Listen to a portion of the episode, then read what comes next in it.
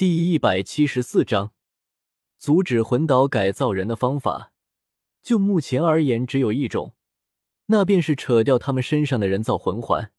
这些人造魂环其实是通过一种嵌入在的晶体装置释放出来的，所以只需要将他们体内的晶体装置取走，他们就会恢复成原本的魂环状态，不再拥有封号斗罗的破坏力。这个晶体所在的位置便是在背后的脊椎骨上。按鬼刀的说法，这个晶体也是控制的这两个人改造人意识的装置，所以只要扯掉，他们也有可能会恢复原本的意识。最麻烦的地方就是这里，这个东西只能扯掉，不能破坏，否则里面人造魂环的力量就会瞬间释放，那威力想象一个封号斗罗丸子爆就知道有可怕了。而之所以需要魂斗罗级别以上的强者。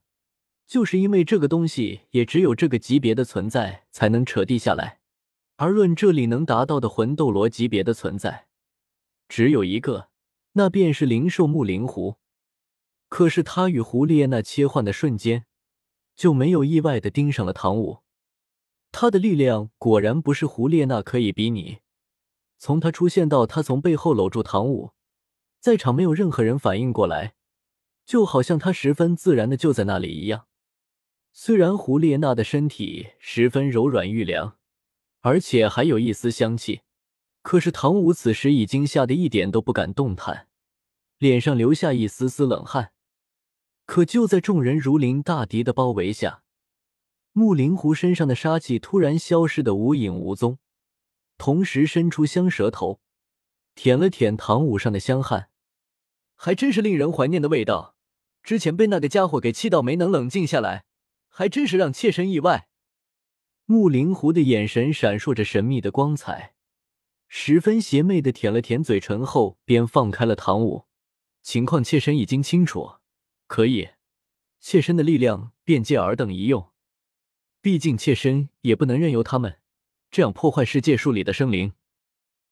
说到这里，他也看向了镜面世界里世界树，眼神微微的眯了起来。只不过。妾身也有一个条件，解决完这两个怪以后，尔等的力量也要反过来借妾身一用。你你要做什么？木灵狐是什么存在？他会需要这些人的力量吗？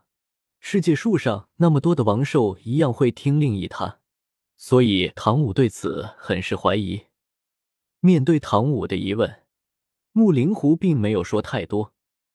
他其实并不是因为外面那两个魂岛改造人突然出来的，而是收到了世界树母亲最后的一丝念想，得知了关于红参来福的事情后，才在还没有完全恢复力量的情况下出来的。情况现在非常的糟糕，更糟糕的是，小三那边似乎也被红参来福动了手脚，但是具体究竟发生了什么，母亲那边并没有来得及表示清楚。现在唯一知道的就是红参来福很可能快要掌握世界树的本体。庆幸的是，在那之前，小三他的师傅，也就是应小牙拿走伪神格。只要伪神格在这边，那么一切就还有希望。在那之前，得先解决掉外面那两个碍事的家伙才行。一切等那个叫假面骑士的人过来就清楚了。好了，不用再浪费时间。是你吧？送妾身出去。方心一愣，可是我们还没有制定作战方案。想要把那两个人身上的晶体拿走，不仅需要你的力量，同时也得保证他们的行动被封锁才行，不然很有可能会伤到晶体。一旦发生意外，后果可是很严重的。说实话，他都想直接将那两个家伙给拉进镜面世界来解决的话，那样的话，就算了扯晶体失败。也可以直接破坏掉，就算发生爆炸，反正是在镜面世界，人能及时从镜面世界撤走就行。可是以他现在的力量，根本就不可能将两个封号斗罗级别的怪物给拉进来，所以这个最方便的方法就只能作罢。木灵狐一个闪身来到方心的面前，看着这个小小的白色骑士，他说道：“说起来，就是你刚刚救下妾身的陈明吧？”感谢之话，妾身不会说，不过外面那两个东西就交给妾身便是，妾身力量比尔等想象的还要厉害。唐武拍了拍方心说道：“让他去吧。小三说过，虽然他现在只有万年年份，但是力量非同小可，不可以拿来跟一般的魂兽类比。”说这话的时候，唐武多少有些情绪，这就感觉好像是在承认对方很厉害一样。这好吧。听了他的话后，方心捧起龙珠宝镜，现在你可以直接出去了。木灵狐真准备钻过去，却看了唐舞一眼，说道：“小兔子，你也很不一般哦。”说完这句莫名其妙的话后，木灵狐便从镜面世界里面钻了出去。众人连忙围过来，看木灵狐出去之后到底会怎么做。因为木灵狐的身体是胡列娜。而那两个魂岛改造人的目标就是他，所以木灵狐一出来，他们两个就立刻停止了胡乱无章的攻击，针对性的向他冲了过来。人未到，两道冲击波就精准的射了过来。原来如此，确实威力惊人。真要被击中的话，确实非常危险。当然，前提得是击中才行。话虽如此。但是木灵狐从始至终就没有丝毫的移动，只是静静的看着这两道冲击波轰击到眼前。接着，这两道冲击波就毫无征兆改变了轨迹，愣是从他的身边划走，一点都没有擦到他的身体。最后，这两道冲击波再次拐弯，相互对撞到了一起，就好像是被一股莫名的力量引导着一般。发现自己的攻击莫名其妙的拐了弯，这两个改造人脸上也显露出那么一丝诧异，但是他们没有停下动作，冲到木灵狐的面前便是一顿近战输出。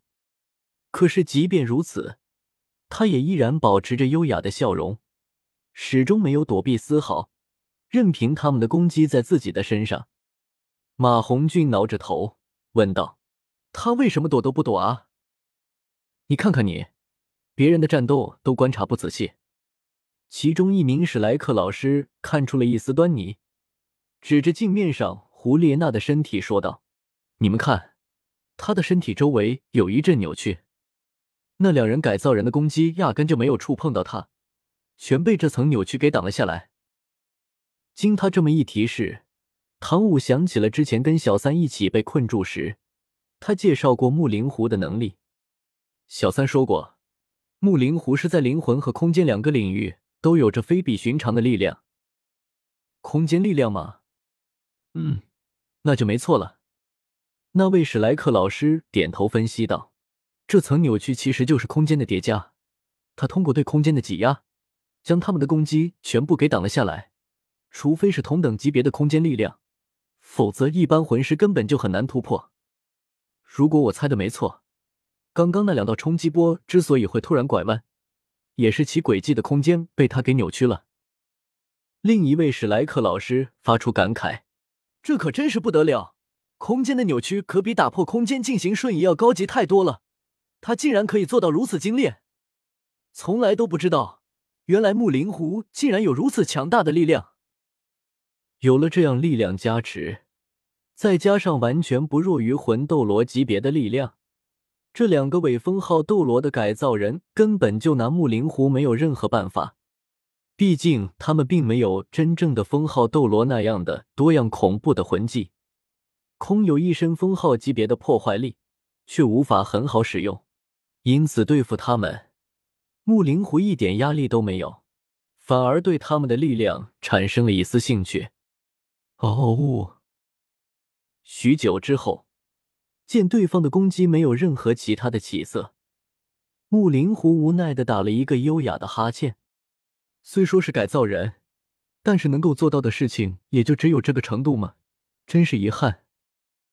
说着，他轻轻的抬了一下手，两块扭曲空间块凭空出现，将他们瞬间推开，并牢牢的定在了不远处的树木上。一个瞬移，他来到两人面前。不是正面，转一下吧。随着他先指一弹，两人凭空从原本的姿势变到了背朝木灵湖的方向，这可不是原地翻转，而是像画面缺帧一样，瞬间变成这样的。看到这一幕，几名史莱克老师发出惊叹：“空间移位，这个可是空位系魂师的拿手活。你们刚刚被转移走，就是这个技能。而这种原地移位看似简单，实则对精度要求更加严格。”连这个武魂教的控卫魂师都比不过他。就在这时，木灵狐已经将两个改造人的衣服给掀开，露出了镶嵌在他们脊椎骨上的晶体。这个晶体就是被制作成类似于脊椎骨的样子，覆盖在他们脊柱上。接下来，只要他将这两条晶体扯下来变形。但在看到这两个晶体的瞬间，木灵狐的表情阴沉了下来。连带着动作都停了下来，怎么回事？干嘛停下来了？就在众人以为出了什么意外的时候，木灵狐出手，没有丝毫拖泥带水的将晶体给扯了下来。随着晶体的脱落，这两个原本还在十分激烈挣扎的改造人，一下子就像被关了电源一样的软塌了下来。成功了！看到这一幕。众人忍不住欢呼了起来。危险解除，方心便一个个将众人送出现实世界，当然也包括武魂教的两人，以及受了重伤还处在濒死状态的魂兽。但是让人没有想到的是，就在所有人都出现的瞬间，木灵狐突然暴起，以灵体化的方式将手伸进了鬼刀和另一个武魂教人的胸口。然后就这样带走了他们的心脏，所有人都惊呆了。虽然他们也很讨厌武魂教，也巴不得取他们的狗命，但是这两个家伙毕竟身居高位，说不定还能从他们的身上获取一些有利的线索。就这么弄死，肯定是不行的。唐武愤怒的质问道：“你做什么？”如同扔垃圾一般，将这两个失去生息的尸体扔走。木灵狐拎起那两条脊椎模样的晶体，说道：“人类邪恶的底线实在是出乎我的预料，连这种事情都能做得出来。你们可知这个东西是用何物制成？”见众人都一副迷茫的样子，他将两条晶体平放在地面，双手灵体化，并散发出绿色的光芒，然后轻轻的点在这两条晶体上。于是，关于晶体是如何被制作的画面被一一释放了出来，而且可以看出，这些画面全部都是以第一视角的方式呈现出来的。每条晶体上都出现了一百个这样的画面，每个画面都记录着差不多的内容，那便是这个视角的主人被人类活活肢解虐杀的画面。原来，所谓的人造魂环，其源头正是一百头被虐杀的魂兽。